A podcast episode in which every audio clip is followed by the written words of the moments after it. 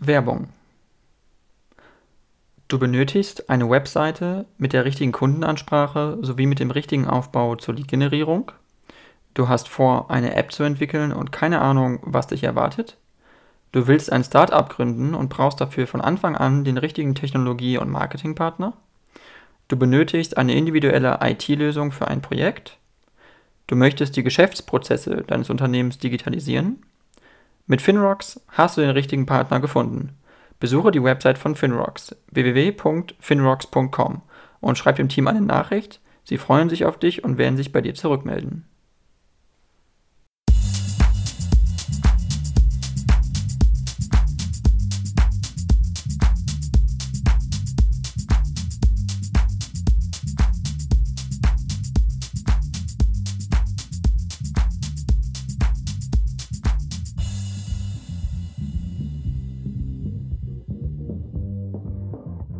Dank, äh, Herr Huben, dass Sie es geschafft haben in meinem Podcast. Äh, Reinhard Huben, Sie sind äh, Abgeordneter der FDP-Bundestagsfraktion im Deutschen Bundestag seit 2017. Äh, Sie sind auch Unternehmer von Hause aus und ähm, sind auch wirtschaftspolitischer Sprecher der Fraktion, der Bundestagsfraktion. Das heißt, Sie haben wirklich auch einen wirtschaftspolitischen Schwerpunkt, kann man sagen. Vielleicht kurz zur Einleitung einfach nur von Ihrer Seite, was war eigentlich das, was Sie damals so in die Politik äh, getrieben hat oder motiviert hat, sich politisch erstmal so zu engagieren? Ja, äh, ich komme aus einem politischen Haushalt. Bei uns ist äh, viel politisch debattiert worden. Und äh, das ist, wenn Sie mich jetzt so fragen, natürlich für viele, die mithören, eher eine Zeitreise. Ich habe mir vorgenommen, nicht während des Studiums in die Politik zu gehen, weil ich auch immer Sorge hatte, dann kriegst du dein Studium nicht zu Ende.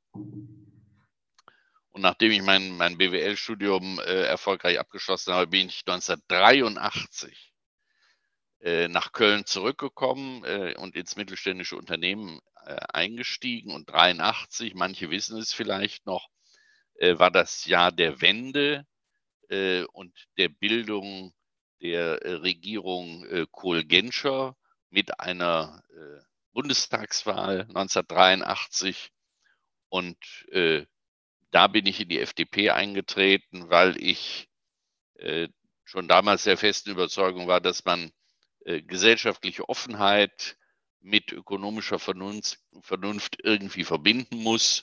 Und das habe ich äh, damals in der FDP vertreten gesehen und das kann ich auch heute noch so sagen. Mhm. Okay, es war also wirklich so die, die Motivation auch. Äh, Sie hatten also auch schon als junger Mensch, äh, seit wann sind Sie FDP-Mitglied? Wenn Sie, also sind Sie schon in ja, der seit 1923 Jahre war ich da alt.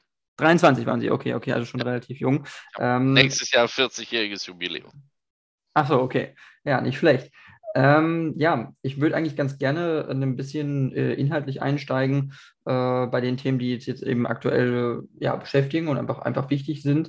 Äh, das ist ja, wie gesagt, der Krieg in der Ukraine, die Krise äh, in der Ukraine, der russische Angriffskrieg auf die Ukraine und weil Sie wirtschaftspolitischer äh, Sprecher sind der FDP-Bundestagsfraktion, ist es interessant eigentlich zu erfahren, was sind denn, was meinen Sie, wie stark sind die wirtschaftlichen Schäden, die eigentlich aus dieser Krise erwachsen können. Äh, ne, man hat jetzt gesehen, Russland wird, soll jetzt wirtschaftlich weiter isoliert werden.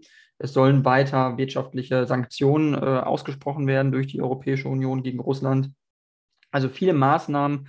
Äh, wie glauben Sie, wie stark sind die wirtschaftlichen Auswirkungen auf Deutschland jetzt nach diesen, nach diesen Maßnahmenpaketen und äh, die Wachstumsaussichten auch für die Volkswirtschaft? Wir haben ja das Problem, dass wir die Corona-Krise noch nicht richtig überstanden haben. Und dann äh, kommen wir in diese militärische Auseinandersetzung und durch diesen schrecklichen Angriffskrieg äh, Putins gegen die Ukraine sind wir natürlich sofort wieder in einer sehr angespannten Lage. Und ich bin der festen Überzeugung, es gibt kurzfristige äh, Auswirkungen, aber ich bin auch der festen Überzeugung, das wird uns lange begleiten, das Thema. Kurzfristig bedeutet große Unsicherheit vor allen Dingen an den Energiemärkten. Das heißt starke Preissprünge, gerade bei Gas und Öl. Ähm, zweitens die Problematik der Versorgungssicherheit, die durch die äh, Initiative der Bundesregierung sicherlich, was das Thema Steinkohle und Öl angeht, noch in diesem Jahr äh, positiv äh, aufgelöst werden können. Sprich, wir werden dann äh, nichts mehr von diesen Rohstoffen äh, in Russland kaufen. Aufgrund der Infrastruktur natürlich beim Gas viel problematischer. Und wie gesagt, alles begleitet mit stark steigenden Preisen für äh, gerade Öl und Gas mit den entsprechenden äh, Inflationsschüben, die damit verbunden sind, sowohl für die Endverbraucher als auch äh, für die Industrie und dadurch natürlich auch, wenn es zu solchen Preiserhöhungen kommt in der Industrie, läuft es dann natürlich auch nochmal auf der anderen Seite bei Produkten wiederum beim Konsumenten äh, an. Und deswegen haben wir im Moment den großen Inflationsdruck äh, verbunden äh, mit der Verunsicherung von Lieferketten. Das ist aber ja eher durch die Corona-Politik in China zu begründen. Ein Sonderproblem ist die Versorgung mit bestimmten Metallen. Äh, das ist am Ende von der Versorgungssicherheit wohl auch lösbar, aber auch dort gibt es einen entsprechenden Preisdruck. Mhm. Okay, das heißt, die Preise werden weiter steigen. Das ist schon Ihre Überlegung. Also Sie denken, dass die Nein, die, die schon Preise, weiter. Die, ich bin, bin ja kein, kein Hellseher. Äh, Rohöl hat ja eigentlich einen Weltmarktpreis. Daran bewegt sich dann wiederum ja auch der Gaspreis die höchsten Höhen äh, des Ölpreises mit 140 äh, Dollar pro Barrel haben wir ja hinter uns gelassen. Aber der Punkt ist der, das Niveau wird insgesamt höher bleiben als vor dem äh, Krieg in der Ukraine. Mhm. Okay, also Inflation werden wir auf einem relativ weit hohen Level noch sehen. Man wird es wahrscheinlich auch noch weiter, es wird uns weiter begleiten, es wird auch weiter die Wirtschaft begleiten, höchstwahrscheinlich. Ähm, es wird jetzt viel davon gesprochen, dass Russland, Russlands Wirtschaft stark unter den Sanktionen weiter leiden wird, dass die Wirtschaft in Russland äh, weiter auf Schrumpfungskurs ist und dass die Wirtschaft wirklich ähm, vermutlich ähm, ja, also absolut kein Wachstum dieses Jahr haben wird und äh, die gesamte Volkswirtschaft an sich die, die Dynamik verliert einfach. Ähm, glauben Sie, dass die Sanktionen wirklich so äh, ja, zielgerichtet sind, die jetzt eben äh, geleitet werden von der EU, dass die wirklich die russische Wirtschaft im Kern treffen, weil man hat ja immer noch äh, Rohstofftransfers aus Russland in, nach Europa, immer noch Öl und immer noch Gas. Da, werden, da wird viel Geld verdient, da gibt es hohe Einnahmen. Das heißt, glauben Sie wirklich, dass die russische Wirtschaft äh, sehr stark unter unseren Sanktionen leidet?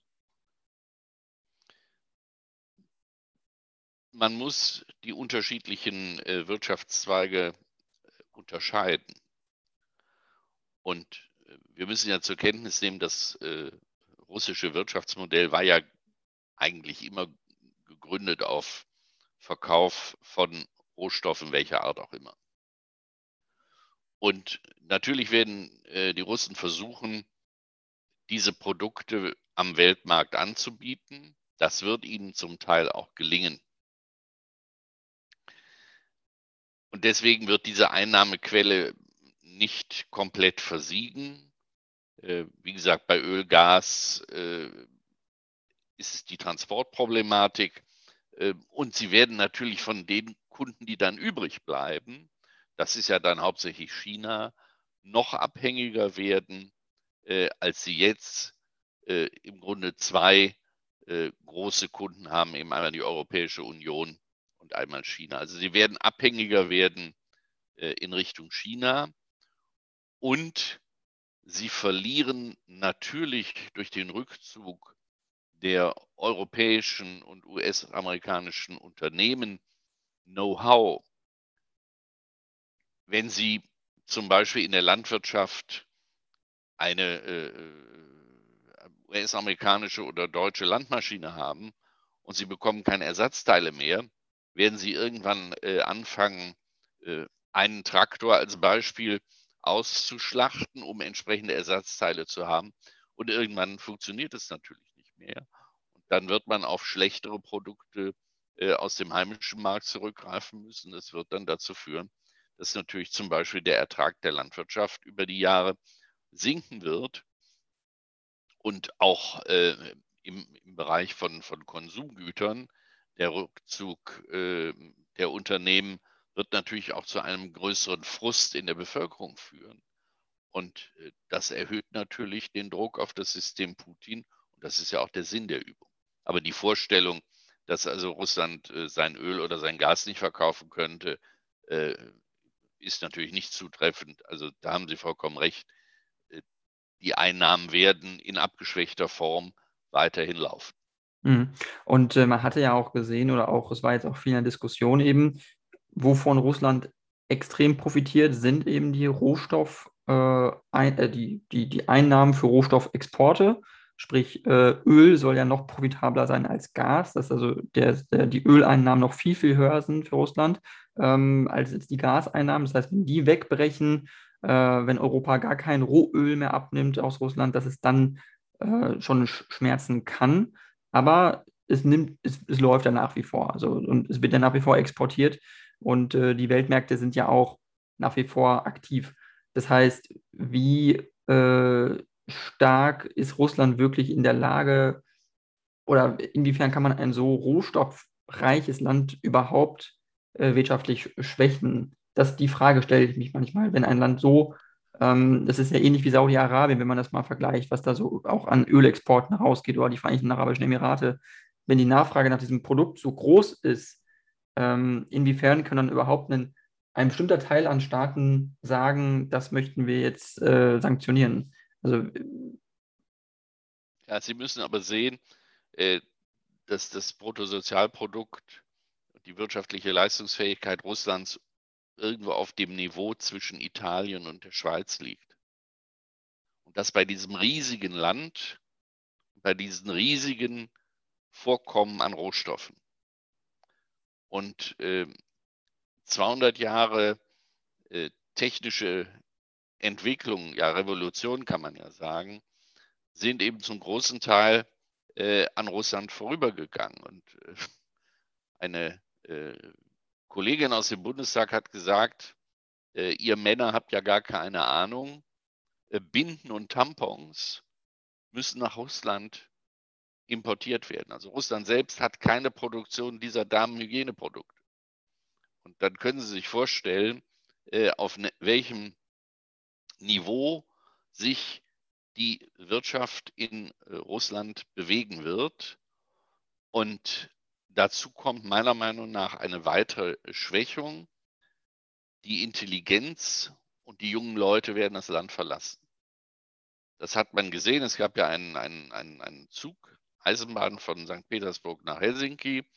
Äh, der war zu Beginn des Krieges jeden Tag proppenvoll. Äh, und dann irgendwann äh, hat man diese Verbindung gekappt. Es gibt also einen Brain Drain auch äh, aus Russland und das wird natürlich das Land auch schwächen. Aber die Vorstellung, dass sozusagen durch eine Sanktion, sozusagen Schnipp, ein, ein, ein Land total abgekoppelt wird, ist natürlich irrig. Mhm. Also es ist nicht das, was, was wirklich passieren wird oder was auch im Rahmen des Möglichen ist. Ähm, es gibt da jetzt auch wirklich äh, weiter Diskussionsbedarf.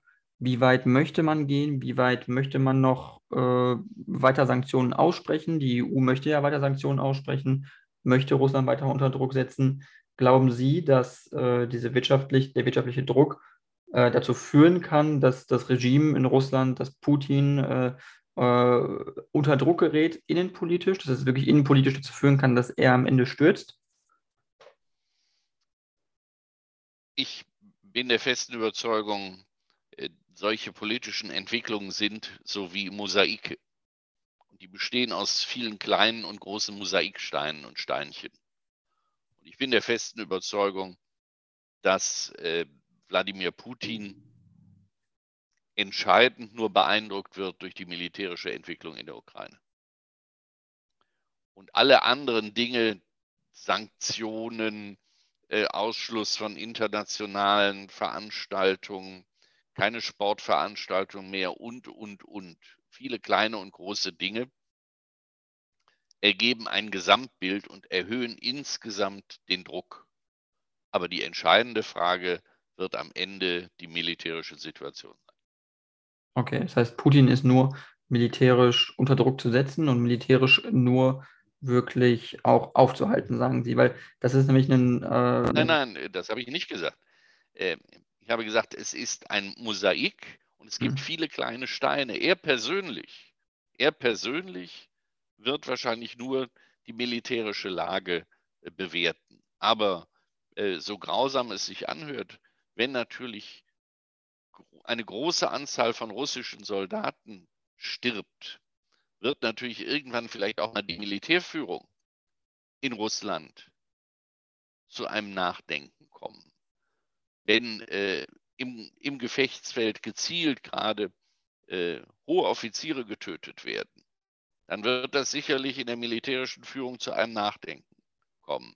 Wenn die Leute vor leeren Regalen stehen, wird das in der Bevölkerung natürlich zu einem Umdenken führen.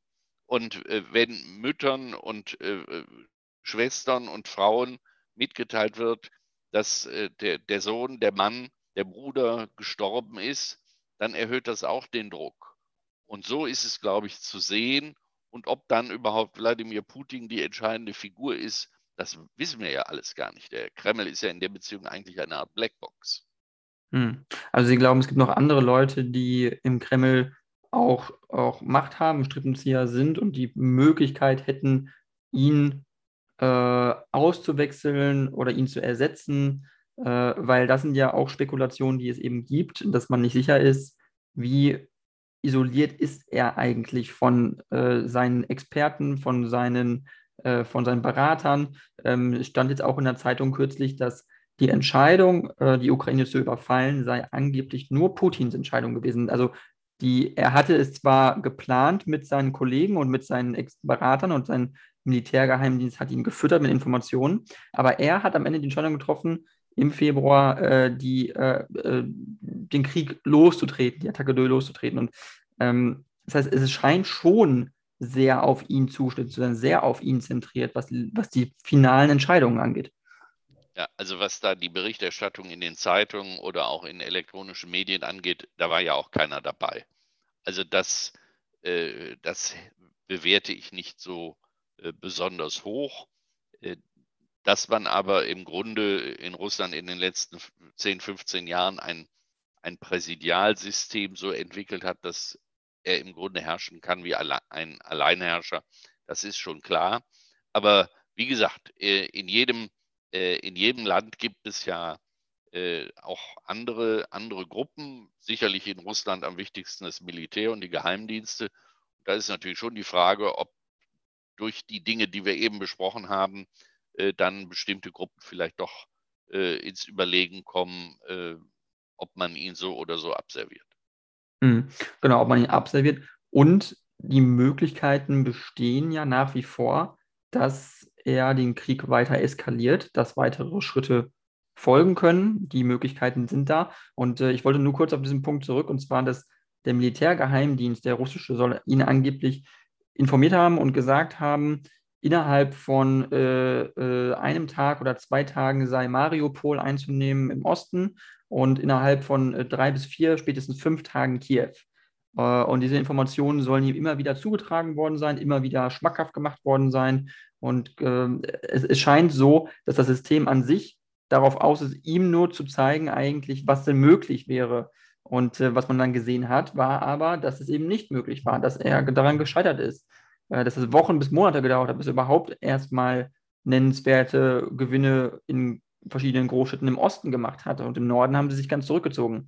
Das heißt, man ja, aber ja, ich glaube, auch da bewegen wir uns im Bereich der Spekulation. Ich habe das auch alles gelesen. Hm. Ähm, ich weiß bei solchen Meldungen nie, was ist Propaganda, was ist eine echte äh, äh Information. Ich, ich, bin vollkommen bei Ihnen, äh, dass die Einschätzung, wie widerstandswillig und wie widerstandsfähig die äh, Ukraine ist, da hat er sich vollkommen verschätzt. Das ist offensichtlich, aber ob das nun an der falschen Informationspolitik oder an Hybris oder äh, einem, einem, einem Lautsprech äh, der, der russischen Militärführung liegt.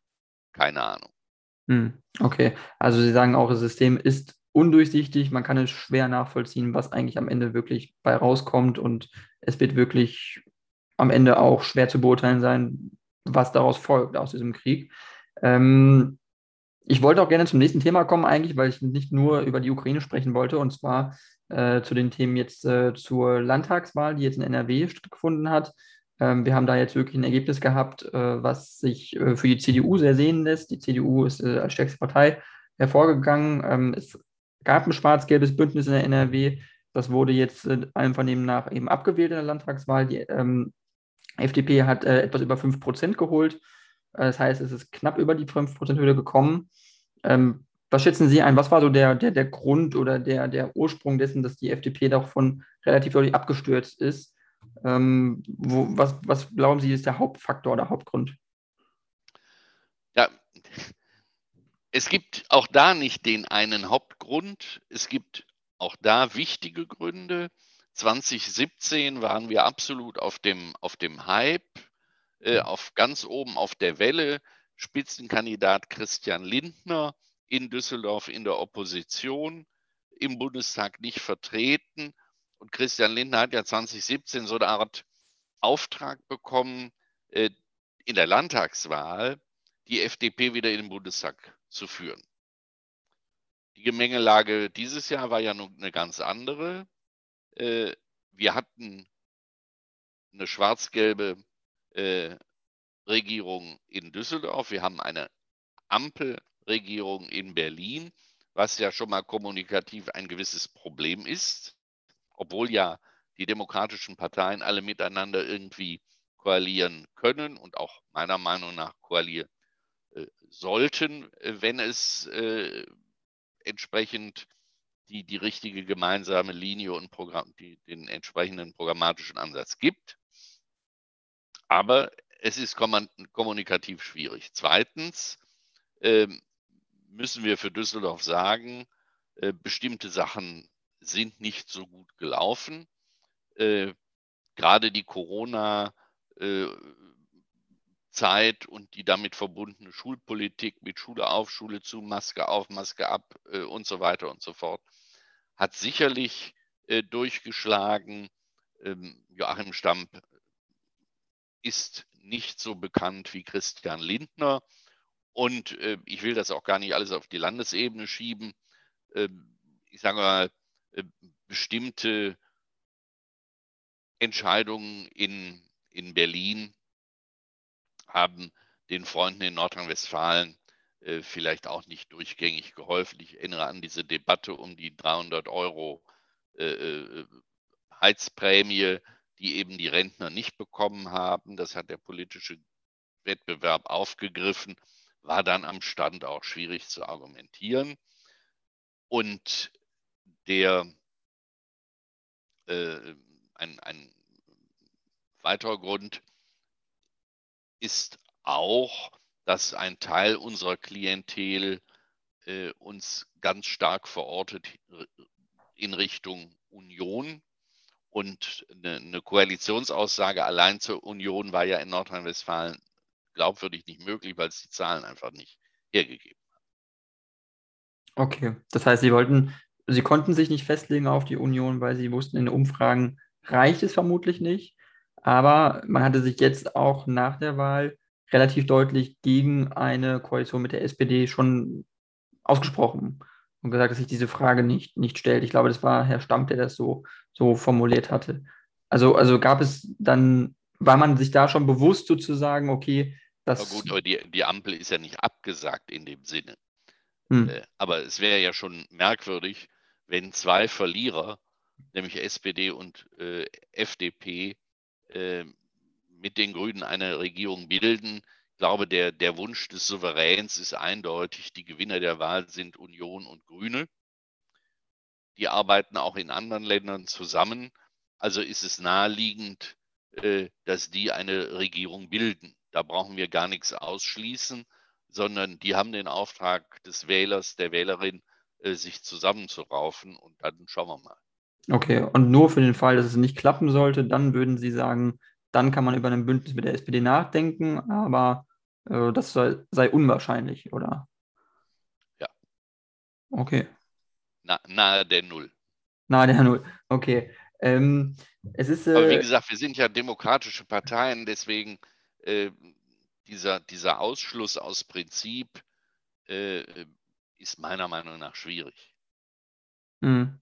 Ja, weil es ist nur, es ist eben interessant, weil, weil es ist ja wirklich, die, die Landtagswahl äh, 2017 ist ja wirklich äh, sehr, sehr stark gewesen, das Ergebnis einfach für die FDP. Und es war ja sozusagen Teil der Wiederauferstehung, sage ich mal, auf dem Weg in den Bundestag. Mhm. Ähm, haben Sie Kontakt gehabt, auch mit Christian Lindner vielleicht äh, direkt, äh, was das für ein Gefühl ist jetzt eigentlich danach? weil der Landesverband scheint ja, ist ja auch extrem wichtig. NRW ist ja extrem wichtig, auch für die Partei. Also was, was für Gespräche führt man danach? So, das würde äh, mich oder vielleicht auch meine Hörer mal interessieren. Naja, erstmal ist man niedergeschlagen und traurig, das ist doch klar. Und äh, wir haben äh, ja eine große Anzahl von Abgeordneten jetzt auch, äh, die den Landtag verlassen müssen. Das sind ja zum Teil auch persönliche Freundschaften, das sind Menschen, die ich, ich habe ja eben gesagt, wie lange ich schon in der FDP bin, Menschen, die ich zum Teil äh, äh Jahrzehnte kenne. Äh, das äh, drückt natürlich die Stimmung und macht einen traurig. Äh, aber äh, das ist das politische Geschäft. Darauf muss man sich einlassen. Und unsere Aufgabe ist jetzt nicht, ich sag mal, ewig zu lamentieren, die Tränen müssen, ich sage mal, äh, spätestens äh, am nächsten Wochenende getrocknet sein und dann müssen wir gucken, wie wir es in fünf Jahren wieder besser machen. Und wir haben ja äh, auch zum Beispiel an die, an die Nichtwähler Wählerinnen und Wähler verloren, die eben gar nicht zur Wahl gegangen sind. Also wie war unsere Mobilisierung? Die war ja offensichtlich dann auch nicht so gut wie 2017. Haben wir die richtigen Themen getroffen? Ähm, auch das muss äh, kritisch äh, debattiert werden und da müssen wir einfach wieder besser werden.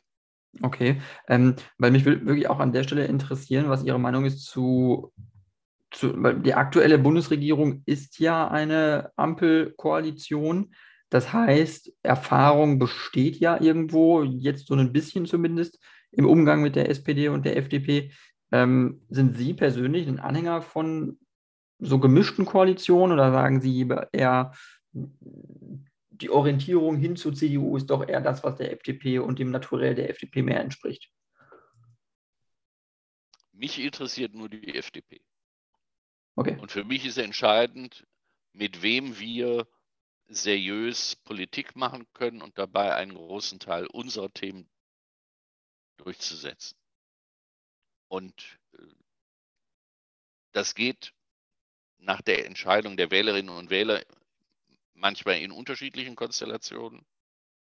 Äh, manchmal bietet sich eine Konstellation auch eindeutig an. Und dann muss man sehen, dass die äh, FDP, wenn sie in eine Regierung reingeht, eben ihre Themen voranbringt. Und das interessiert mich. Äh, und ansonsten bin ich der Meinung, man muss dann vertrauensvoll zusammenarbeiten. Aber es ist ja keine Ehe die man schließt. Hm. Also gibt auch an sich für Sie keine natürliche Partnerschaft, weil man hat mal früher mal davon gesprochen, es gibt so eine natürliche Partnerschaft oder eine natürliche politisch-inhaltlichere also, Nähe zwischen CDU und FDP. Haben uns viele, das haben uns viele nach den langen Jahren mit Helmut Kohl gerne äh, zugeschrieben. Äh, das ist von journalistischer Seite natürlich auch gerne vorgetragen worden. Aber äh, ich muss Ihnen sagen, als ich in die FDP äh, oder ich mir die FDP genau angeguckt habe, also bevor ich eingetreten bin, war die FDP gerade noch in einer Koalition mit den Sozialdemokraten. Äh, und ich habe in der ersten Wahl, in der ersten Bundestagswahl, an der ich teilgenommen habe, mit der Erststimme einen Sozialdemokraten gewählt. Also ich sehe das nicht so äh, wie viele das schreiben, dass doch eigentlich die FDP am liebsten mit der Union. Nein, eindeutig nicht. Äh, die einzige Partei, für die ich stehe, ist die FDP und Wählerinnen und Wähler entscheiden dann, welche Möglichkeiten wir haben, Regierungen zu bilden. Das heißt, wenn es die Wahlergebnisse auch hergeben würden, würden Sie auch eine Alleinregierung der FDP befürworten, eigentlich prinzipiell, wenn es eine 40 bis 50 Prozent Mehrheit geben könnte. Ja, das ist ja eine Theoriedebatte. Theoretisch, aber auch unwahrscheinlich, sagen wir es so. Ähm, ja, ähm, Herr Huben, äh, ich wollte eigentlich schon, beziehungsweise inhaltlich haben wir eigentlich schon die Themen ab, ab, abgegrast, sagen wir es mal so, äh, die ich vorbereitet hatte.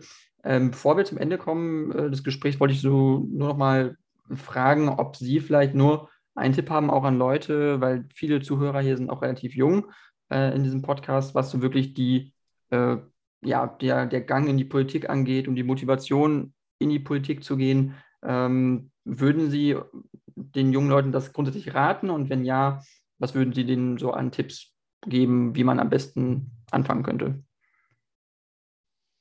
Ja, das ist ja das Schöne äh, an der Politik. Das ist ein Lernberuf. Das kann man nirgendwo an der Universität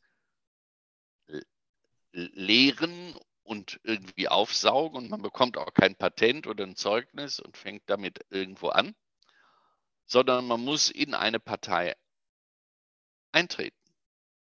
Und äh, ich meine, Parteiveranstaltungen sind öffentlich. Man kann auf der Kreisebene oder auf der Landesebene oder wenn man äh, die Zeit hat, auch äh, zu Bundesparteitagen gehen, kann sich das live angucken, ist ein anderer Eindruck als Phoenix. Und man sollte vor Ort Kontakt aufnehmen. Also man hat ja im Zweifelsfalle, ich sag mal, vielleicht zwei Optionen normalerweise, wenn man sich prüft. Äh, Parteien, die man interessant findet. Und dann sollte man da einfach hingehen. Man sollte sich das Programm mal angucken, was ja heutzutage alles kein Problem mehr ist. Im Internet können die Parteiprogramme gelesen werden. Ist ja sehr transparent äh, und bei den demokratischen Parteien äh, ist der Zugang ja auch einfach und einfach hingehen äh, und mitmachen. Und äh, unter Umständen sich, bevor man eintritt, auch mal Veranstaltungen der Stiftung angucken. Also bei uns der Friedrich-Naumann-Stiftung mal ein Seminar machen, ob das nur das klassische Rhetorikseminar ist äh, oder irgendwas anderes, irgendeine kommunalpolitische äh, Veranstaltung, dass man mal die Menschen kennenlernt, dass man die Debattenkultur kennenlernt und eben in einzelnen Sachfragen feststellt, ist das meiner Vorstellung nahe oder ist es eben doch zu weit weg? Ist die Debatte eher problemlösend orientiert oder eher ideologisch getrieben und wenn ja, bei welchen Themen? Und wenn man dann Spaß hat, sollte man dabei bleiben. Denn äh, Parteien brauchen Nachwuchs und äh, Demokratie, Freiheit und Frieden sind nicht Dinge, die man erbt, sondern die, die man erarbeiten muss in einem demokratischen System. Das merkt man ja gerade in den letzten Wochen besonders deutlich. Und deswegen einfach machen, machen, machen. Machen, machen, machen. Und Parteiprogramme studieren, sagen Sie, ist auf jeden Fall wichtig. Inhaltlich äh, sich damit zu identifizieren, sollte wichtiger sein, weil das wäre nur ein Punkt, der mir einfallen würde, weil viele Leute, glaube ich, ja auch über soziale Kontakte in Parteien kommen und weniger über das, was tatsächlich im Parteiprogramm drinsteht. Oder wie sehen Sie das? Na, es ist eine Mischung. Äh, wenn man, wenn man natürlich Menschen kennt, die sagen, ja, ich war jetzt bei der und der Veranstaltung und das war toll da, das war spannend da, das war interessant, äh, dann ist das ein, eine Art des Zugangs. Äh, und die andere ist eben ähm, die, die, die, die, die, die programmatische Ausrichtung. Und ich hätte eben in die anderen demokratischen Parteien damals nicht reingehen können, äh, weil sie eben bestimmte programmatische Positionen hatte, die ich nicht vertreten wollte.